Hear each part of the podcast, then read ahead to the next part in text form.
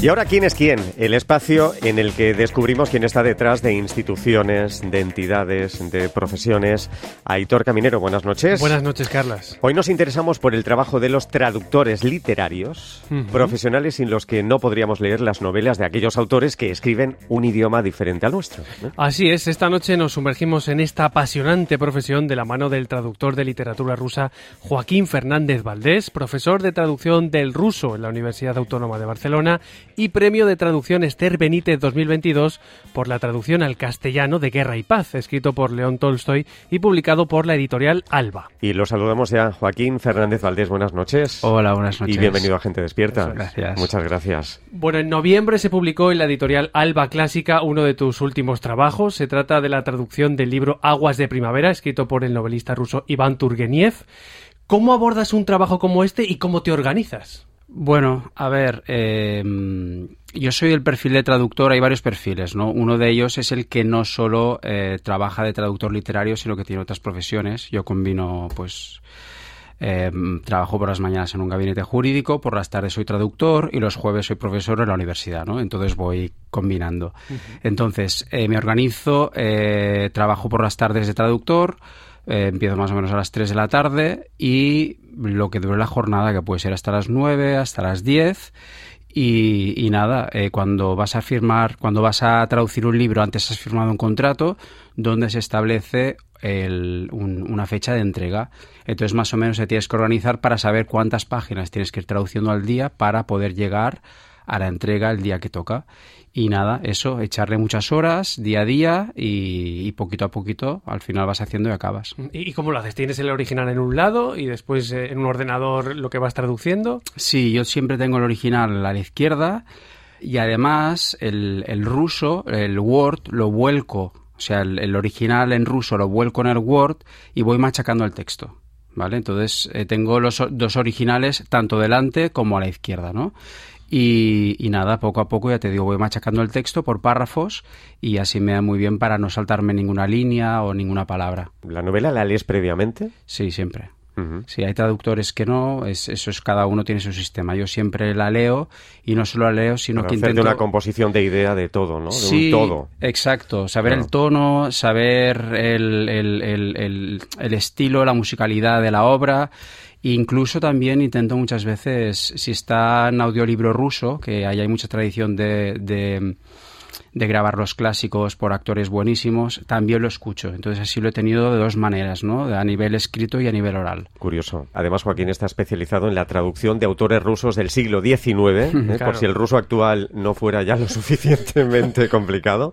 Y esto implica una dificultad añadida. Siglo XIX. Sí, bueno, claro, en una realidad muy distinta, con un tipo de vocabulario muy distinto, entonces, eh, bueno, el, primero vas con más cuidado, los siguientes también, pero poco a poco te vas haciendo eh, con la realidad de ese momento, con el vocabulario específico y entonces hay muchas cosas que ya te suenan, ¿no? Yo que sé, te empiezan a hablar de las partes de los carruajes, pues ya lo has hecho otras veces y ya está. ya, te lo sabes, ¿no? Sí, ya no, no, no, sé, te sale la palabra ballesta y la primera vez, ¿qué es la ballesta? Bueno, después ya, ya sabes, ¿no? Entonces, digamos que te vas metiendo un poco la atmósfera poco a poco del siglo XIX y cuantas más obras has traducido, pues más cómodo estás y yo en el siglo XIX estoy súper a gusto. Porque también haces, ah, también haces, un trabajo de documentación, claro. Sí, sí, sí, sí, siempre hay un trabajo de documentación porque claro, salen referencias eh, a hechos históricos muy concretos, no los grandes, sino muy concretos de, yo que sé, una frase que dijo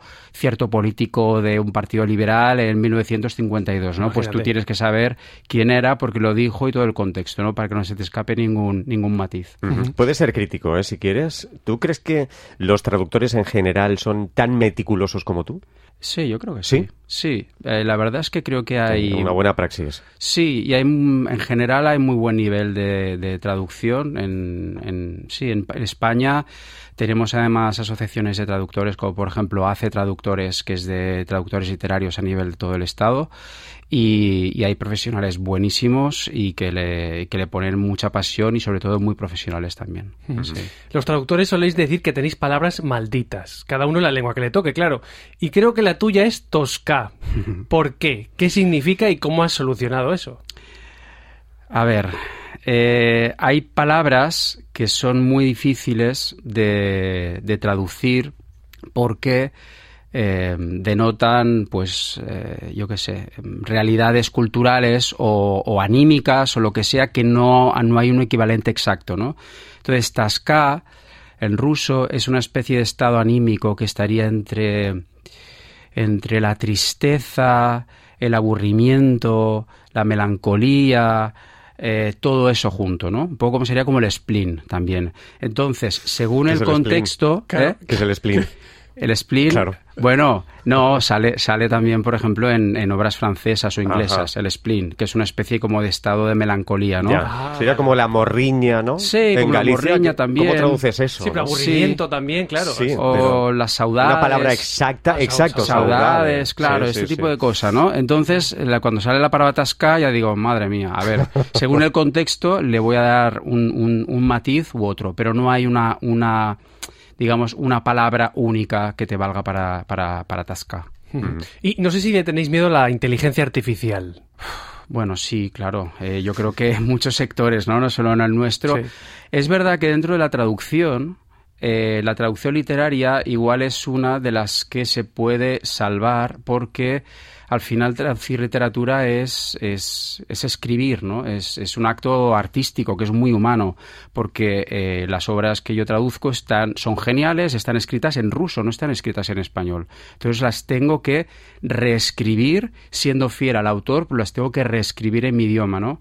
Entonces, mientras que las máquinas no tengan alma, yo creo que no van a poder llegar a sustituirnos, al menos en la traducción literaria. Pero cada vez van a tener más ejemplos, ¿no? De traducciones, van a poder comparar, van a poder hacer... A ver, un problema que está habiendo con la inteligencia em, artificial es que, es que está habiendo como un robo masivo, ¿no? Eh, no están respetando los derechos de autor, están robando textos, están robando imágenes, o sea, están nutriendo a la inteligencia artificial eh, con textos que no tendrían que acceder porque tienen derechos de autor, ¿no? Entonces, eso también es algo que se tiene que denunciar, ¿no? Eh, que me parece como bastante que se tendría que regular, vamos. Bueno, y ahora vamos a escuchar un poquito de música.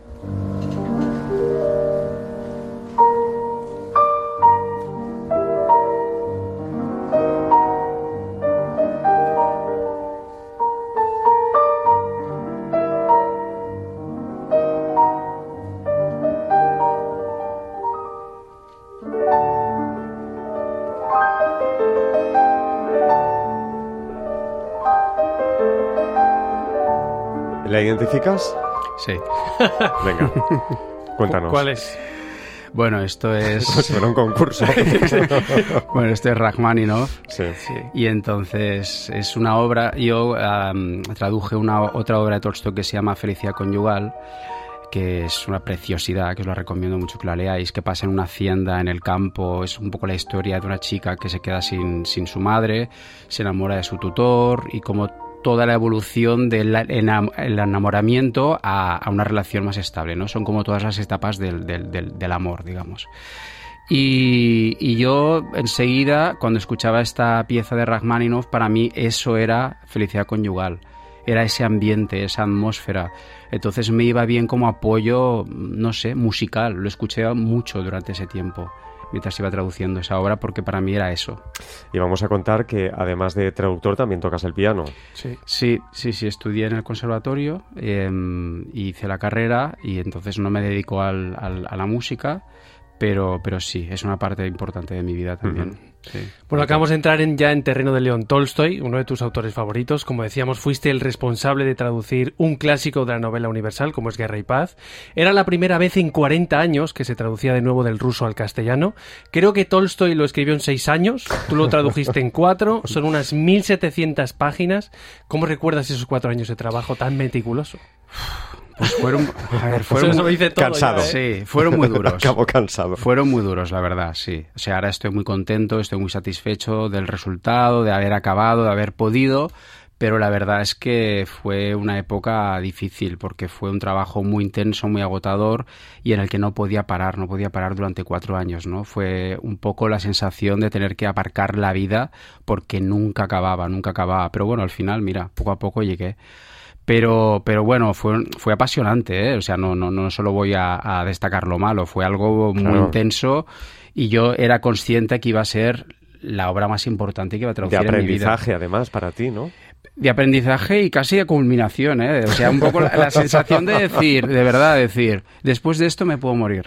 Ya. Sí, Oye, no, ¿eh? No. Ya, ya, no, no, espero que no, ¿eh? Pero, Pero ¿fuiste pidiendo prórrogas a la editorial? Sí. Un poquito más de tiempo, un poquito más. Sí, sí, sí, sí. sí ¿Cuánto te dieron? ¿El primer término de cuánto era? Igual de tres.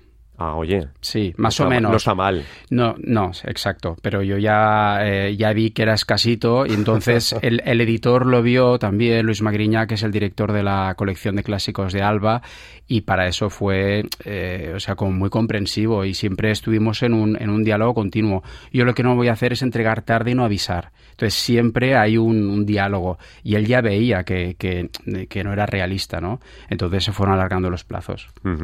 Seguimos con Tolstoy porque escribe el autor austriaco Stefan Zweig. ¿Lo digo bien? Sí. Bien. En una de sus obras, no he visto en Rusia nada más grandioso e impresionante que la tumba de Tolstoy. También es un lugar especial para ti. Sí, ¿Cómo es? A ver, es un sitio precioso porque está. Eh, Tolstoy vivía en una finca, en una hacienda, en el campo. Eh, con varias casas, había unas cuadras con caballos, eh, ¿qué más? Habían varios estanques, bosques, eh, es un sitio muy bonito, ¿no? Entonces él quiso que lo enterraran allí, en un, en un, como en un bosquecito, en un claro de un bosque, donde cuando era pequeño jugaba con un hermano suyo a un juego que se llamaba el palito verde, y era que quien encontrara un palo, eh, cuando lo encontraran llegaría como la felicidad al mundo, ¿no? Y entonces él quería que lo enterraran justo en el lugar donde creían que estaba enterrado el palito verde. Y entonces es una tumba que no tiene lápida, no tiene cruz, solo es un montículo de como de tierra. Y entonces es muy especial porque bueno en, en invierno está cubierto de nieve en verano pues de hierba, de flores y es un sitio súper especial. Mm, creo que tú has estado por lo menos siete veranos allí, ¿no? Sí. Y supongo que desde que estalló la guerra entre Rusia y Ucrania no has podido volver. ¿Cómo vives tú emocionalmente este conflicto? Pues mal, la verdad. Ahora estoy más acostumbrado, pero ha sido un poco, sí, un desgarro, como una rotura emocional bastante fuerte, sí.